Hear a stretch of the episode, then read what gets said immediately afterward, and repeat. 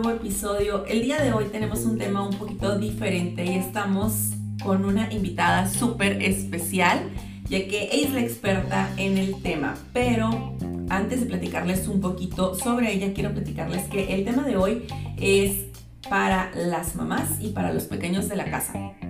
Si tú eres mamá, si tienes un bebé, si piensas embarazarte, o bien si tienes algún sobrino, simplemente te interesa aprender un poquito más sobre alimentación complementaria, este episodio es para ti. El día de hoy tenemos a la licenciada en Nutrición y Ciencias de los Alimentos, Alejandra de la Peña. Ella tiene bastantes años de experiencia en el área de la nutrición, ha trabajado en distintas áreas como la educación o docencia y en la consulta privada. Actualmente eh, cuenta con una certificación de BLW, el BLIS que le llaman. Y sin más preámbulo, démosle la bienvenida a nuestra invitada especial. ¿Cómo estás, Ale? Hola, buenas tardes. Este, muchísimas gracias por la invitación. Ya te había rogado mucho para que me invitaras, porque me encanta hablar este, y súper emocionada, súper contenta de, de lanzarme a este mundo de los podcasts, porque la verdad que soy bastante nueva, pero me encanta hablar, así que creo que la vamos a pasar bastante bien. Claro que sí. Yo feliz de tenerte aquí, ya sabes, yo te lo había dicho, y que no sea la única vez, sino que sea la primera de muchas. Eso estaría padrísimo. Oye, cuéntanos un poquito, bueno, ya me platicaste cómo fue que se dio esto de la, de la certificación y por qué lo empezaste a hacer, pero me encantaría que pues los seguidores del podcast escucharan un poquito. Va.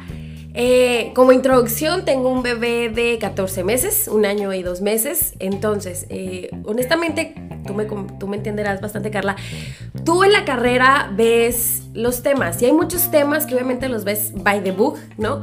Pero a la hora ya presentarse el caso, pues es completamente diferente, ¿no? Y en este caso es, es lo mismo, ¿no? Tengo un bebé, tengo la idea, tengo este, la información, pero realmente nunca lo había llevado a cabo, ¿no? Entonces, me presento, llegan los seis meses de mi bebé y digo, en la torre, ok, empieza a darle comida. Para mí fue otro mundo, dije, ¿qué es esto? Ok, tengo las bases, tengo la información, sé que le tengo que dar estos alimentos por los nutrientes y demás, pero ya a la hora que tienes un bebecito súper indefenso y le tienes que presentar la comida, olvídate que eres nutrióloga, o sea, se te olvida por completo y más bien eres la mamá asustada, miedosa de que tu bebé no se vaya a ahogar, de que tu bebé realmente esté comiendo bien, que si se llenó, que si cuántas veces le tengo que dar y demás. Entonces, con todas estas dudas eh, que yo tenía, ya llevarlas a la práctica, dije, pues qué mejor momento para ponerme a estudiar otra vez con mi conejillo de indias, que fue mi bebé. y la verdad es que creo que la pasamos muy bien. Mi hijo no lo sabe, no sabe qué es mi conejillo de indias. Entonces, eh, pues así, empecé a estudiar al mismo tiempo que yo estaba con él dándole alimentación complementaria. La verdad es que me fue muy bien. Creo que hoy por hoy si tuviera otro bebé dejaría más miedos que tuve de, de mamá porque ya tengo la, información y la práctica de haberlo hecho con un bebé, pero pues previamente, mamás, las entiendo completamente. Ahorita hay muchos métodos de moda, por ejemplo, Baby Led Winning, el Bliss, que es la manera de darle eh, por pieza y no papilla como antes se utilizaba. Entonces, obviamente es un mundo nuevo, vas con tu mamá y te dice, a ver, no, no, no, no, no, ¿cómo que le vas a dar pieza? Se te va a ahogar ese bebé pero tú sabes que es una técnica nueva y que hay estudios que la respaldan y que es muy buena, pero por, otro lado tu mamá te está diciendo que ten mucho cuidado, que tú naciste a base de papillas y no te pasó nada, entonces ¿por qué quieres cambiar las cosas? Entonces es como un choque también como de culturas, de modas, y pues tienes que adaptarte ahora sí a lo que te dé paz. ¿No? Principalmente yo, yo siempre he dicho eso, mamá feliz, bebé feliz y lo que te dé paz. Obviamente yo lo quise implementar también en el rollo de que soy una nutrióloga.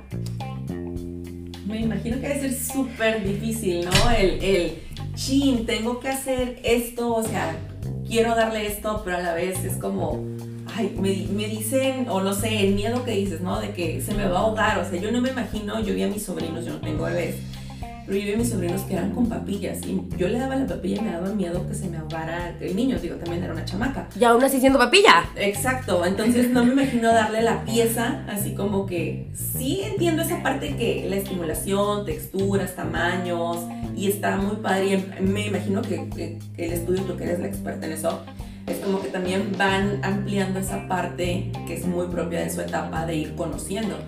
Pero el miedo está, o sea, de... Sí, total. Sí, se me va a ahogar. Totalmente, totalmente.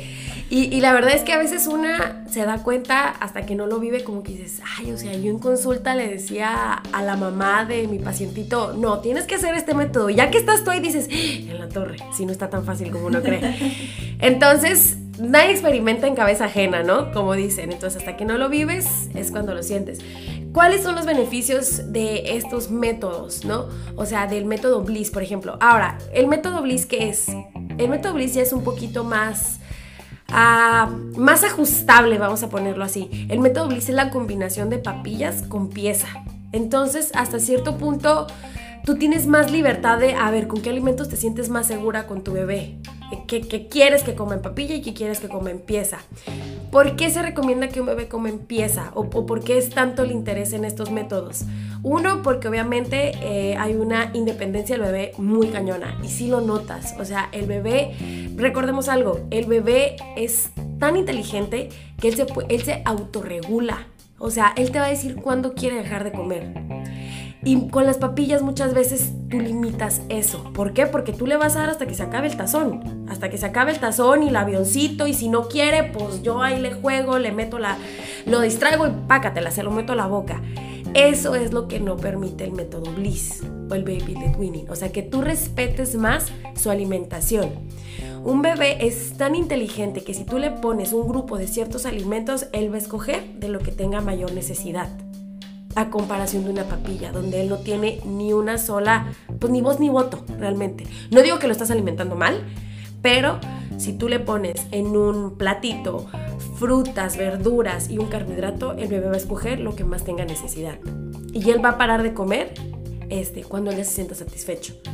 ¿Cómo va a parar de comer? No te va a decir ya no quiero, sino simplemente tú lo vas a ver, va a aventar la comida al piso, se va a distraer, va a querer salirse de la silla. Entonces ahí es donde tú te das cuenta que el bebé ya no quiere comer y ya está 100% satisfecho. Entonces desde que está súper bebé, tú empiezas a respetar sus comidas. Eso es lo importante de este método. Además de que es más, más fácil incorporar los grupos de alimentos con estos métodos. ¿Por qué? Porque tú sabes que le tienes que meter siempre tres grupos de alimentos. Aquí, ¿cuál es la, la base del método Bliss? Tiene que ser un alimento alto en energía, un alimento eh, alto en hierro y un alimento con cierto aporte proteico, pero principalmente es el carbohidrato, energía. Principalmente es lo que tiene que tener tu bebé. Y obviamente también se agregan las grasas y demás. Entonces, este, tú te forzas como mamá a tener que darle diferentes grupos de alimentos a comparación de una papilla que toda la semana le das chícharo o toda la semana le das zanahoria o toda la semana le das chayote. Aquí no, aquí tú ya puedes mezclar.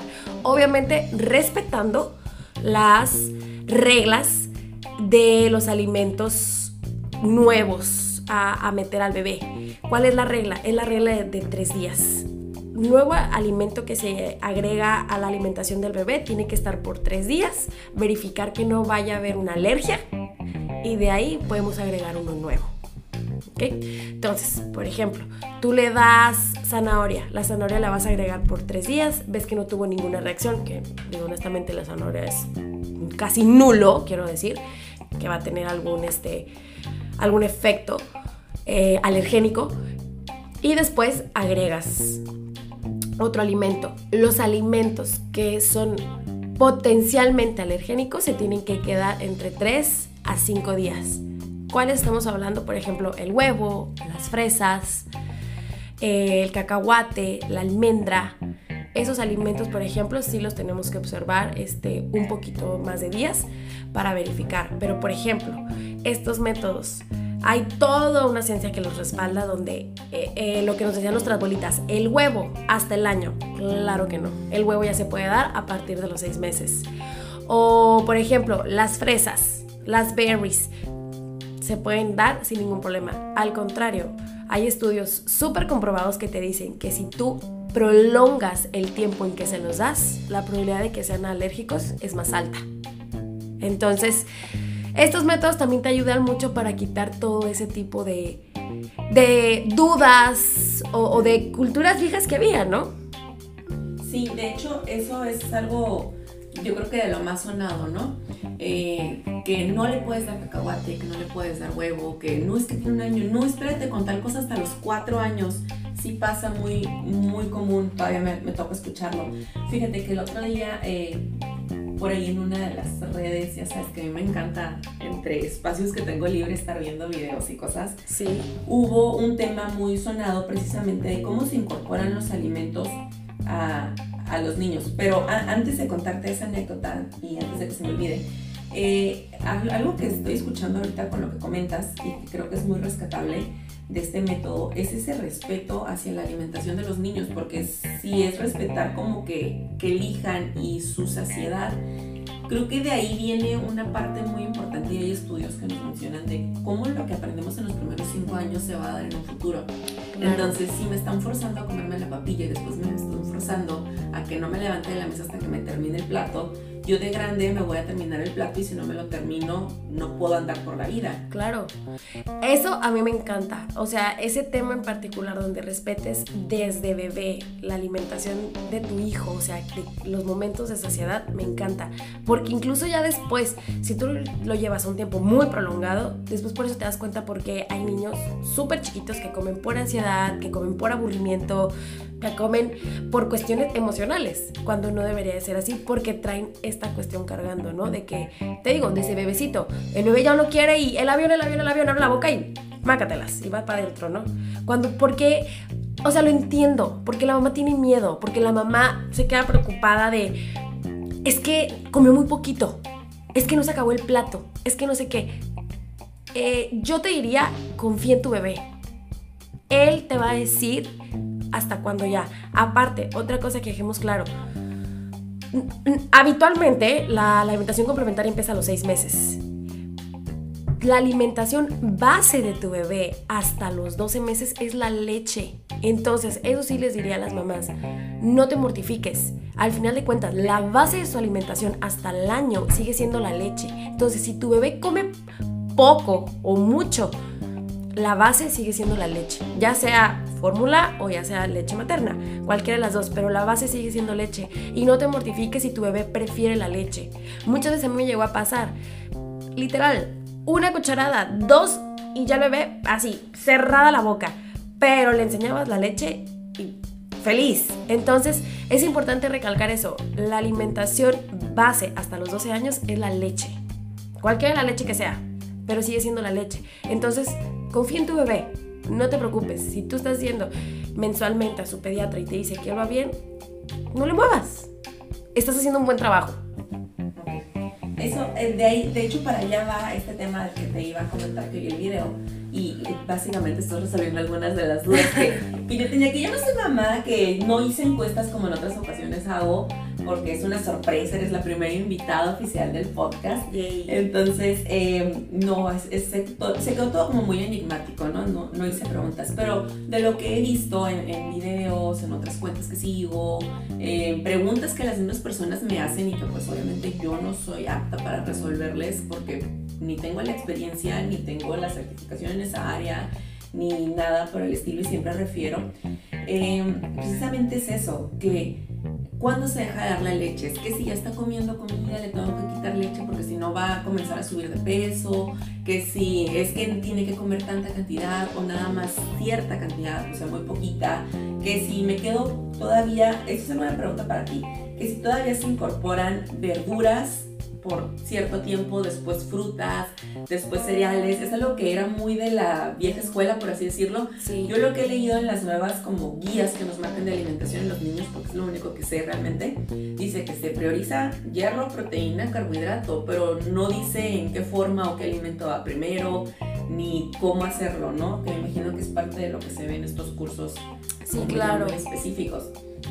Y claro, claro, también mencionar, aparte de que nos respondas cómo se incorporan, eh, ya dijiste un poquito que la base es la leche, pero aunque no eres experta en, lactancia materna, o sea, ¿tú cuál es tu postura hacia esto? Digo, ya que lo viviste, como nutrióloga, si nos cuentas un poquito, también estaría muy padre.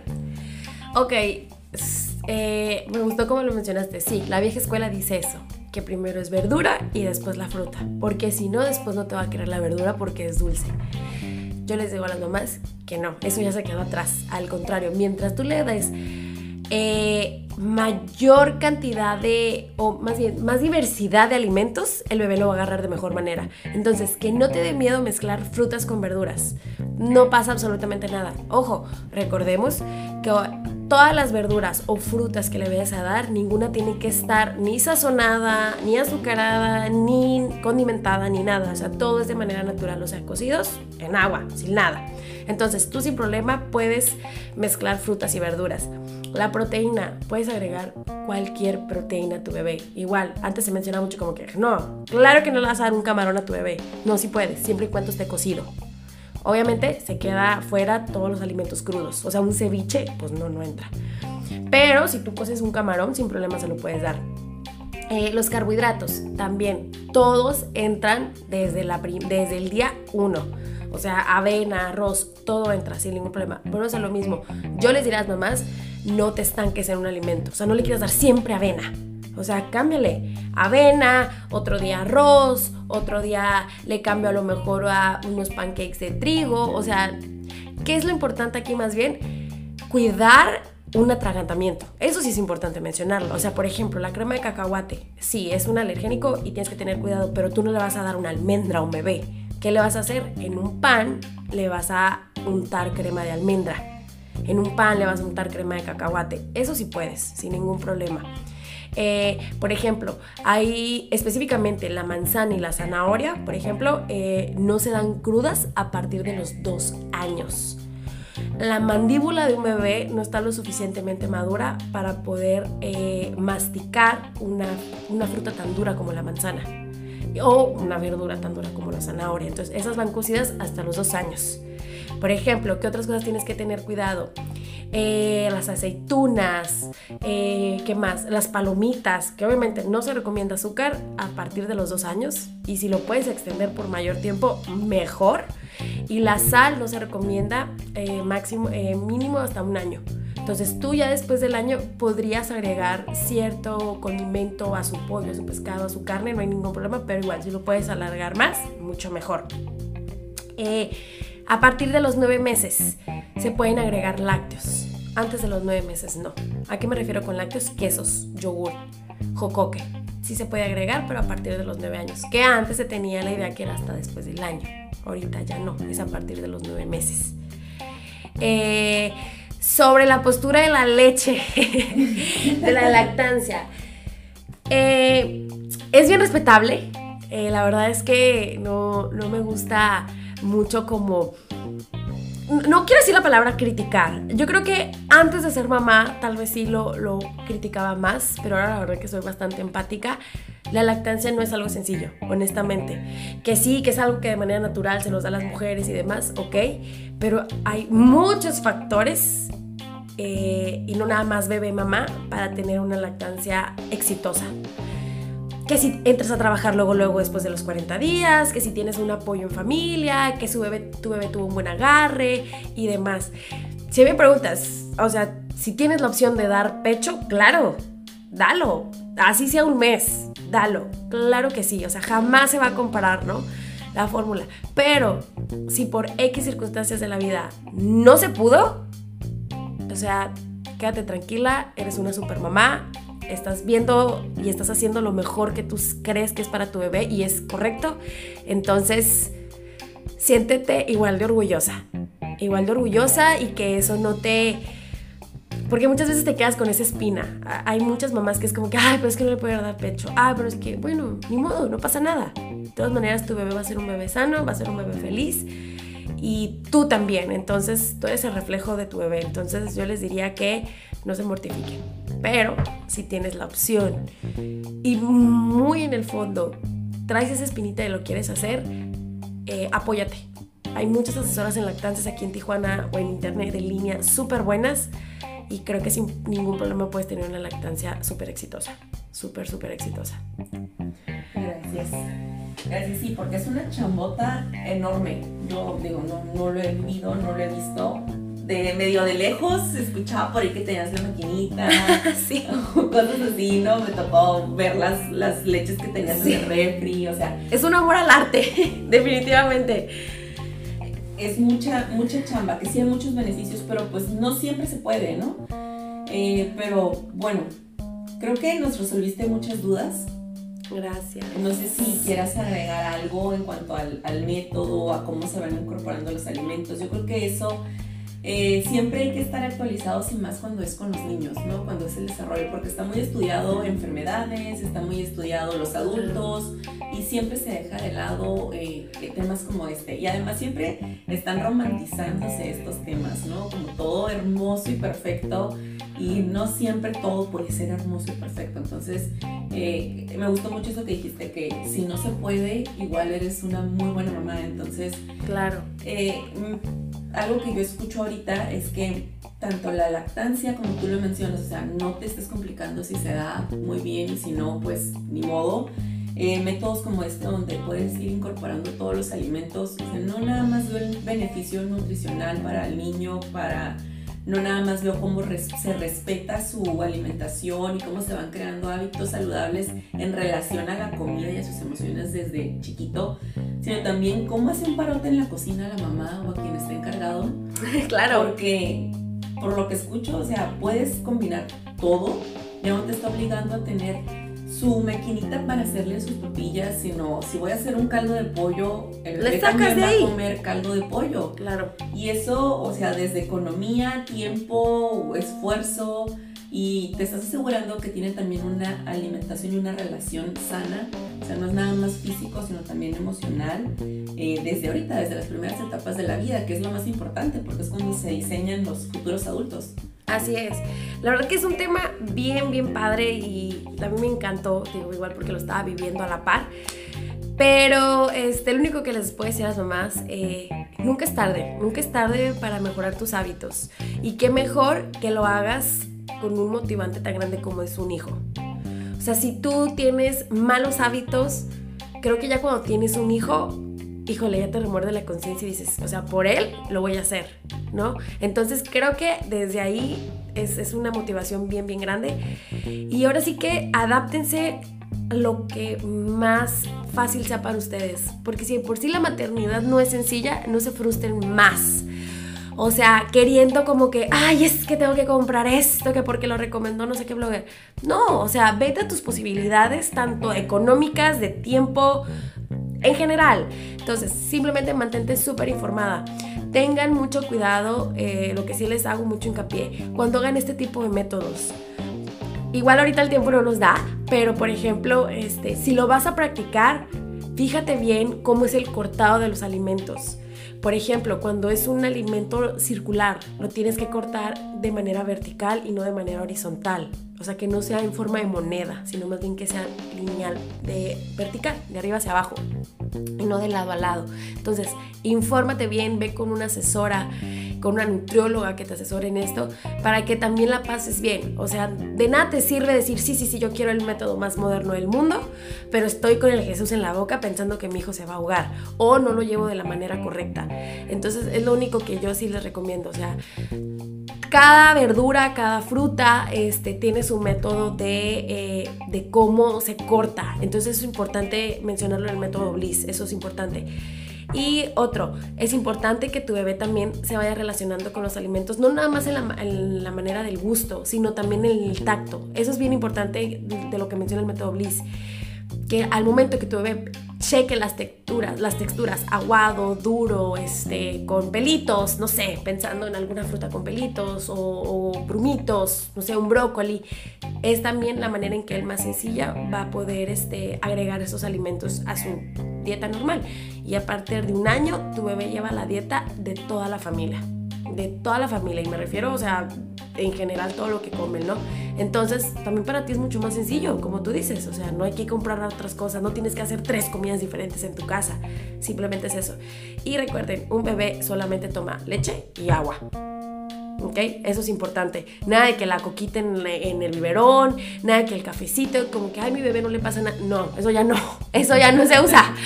¿Ok? tecito con miel, ¿no? Sí, por ejemplo, obviamente, sí le puedes dar maíz, una tortilla, pero tú la vas a calentar de una manera que esté blanda, no le vas a dar un totopo. El totopo, claro que se le va a ahogar. Entonces, llévenlo de una manera responsable. Y si a ti al principio no te da paz, pues empieza con papillas, no pasa nada. Y a lo mejor puedes ir alternando. O no tiene que ser específicamente papillas, a lo mejor puede ser un triturado fino. Entonces, también puedes empezar desde ahí. Pero recuerden, la base es un alimento alto en hierro, un alimento eh, con, de energía y agregar fruta y verdura. El alimento alto en hierro pues va a ser alguna proteína.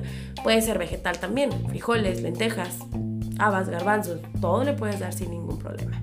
Claro, porque eso de que tienen reservas de hierro los niños, o sea, no les son eternas. Claro. es que tenga reservas, que nace con reservas y otra muy distinta que no lo necesite, es parte fundamental. Y mencionaste algo muy importante, o sea, se puede combinar, pueden hacer papillas, purés y después brincar a un método como este. Incluso si deciden quedarse en papillas o en puré, que es muy respetable, no desde el lado nutricional, que es del que puedo hablar. Sí, claro. Eh, que tengan en cuenta esta parte, que sí se pueden incluir, que se deben incluir distintos alimentos y no encajonarse a lo que teníamos anteriormente. Oye, eso de los cortes está muy padre. Eh, no podemos hacer un videito con cortes. Claro, porque así puede ser un poquito más explícito. más visual. Exacto, para que eh, lo, lo, tengan en cuenta. Y algo que me gustaría eh, reafirmar de lo que dijiste es que el bebé puede, o sea, a partir de un año, la misma dieta que toda la familia teniendo en cuenta una dieta como alimentación recomendada para todos los humanos. No porque a mí me gusta la soda o el refresco y las papitas, le voy a dar eso a mi niño. Claro. Teniendo en cuenta que a lo mejor voy a hacer un caldito de pollo, que voy a hacer un pescadito, no que me voy a alimentar a base de comida ultra procesada, porque eso ya no entra. Practica con el ejemplo. Eso creo que es base. Si tu hijo no quieres comer chatarra, pues tú no la ¿no? Y empieza desde el día uno. Él ve todo, todo lo que tú haces, él lo ve y son súper inteligentes. Entonces, este, empieza desde ahí. Creo que es un buen pretexto para hacer cambios de hábitos en la casa cuando llega un bebé, definitivamente.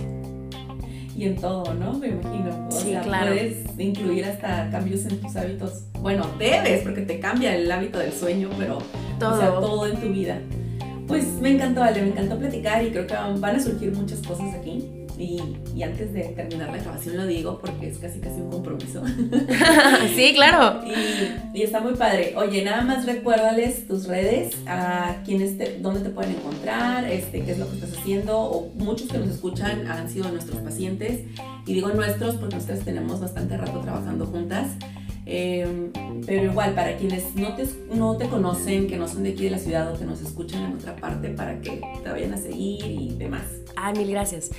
Estoy como nud.alejandradlp, que es mi apellido, de la Peña, en Facebook y en Instagram. Aún no llego a TikTok, lo siento. Vamos a convencerte para que vayas para allá. Igual, este, Ale, pues da consulta y por allá, si tienen nuevos proyectos, pues ella les estará contando en sus redes sociales. Muchas gracias, Ale. Muchas gracias, chicos, que nos escuchan. Este es un episodio completamente distinto. Espero que les haya gustado. Por allá en redes sociales me dejan saber sus comentarios y si quieren saber más del tema o si quieren más episodios como este. Muchísimas gracias. Buen día.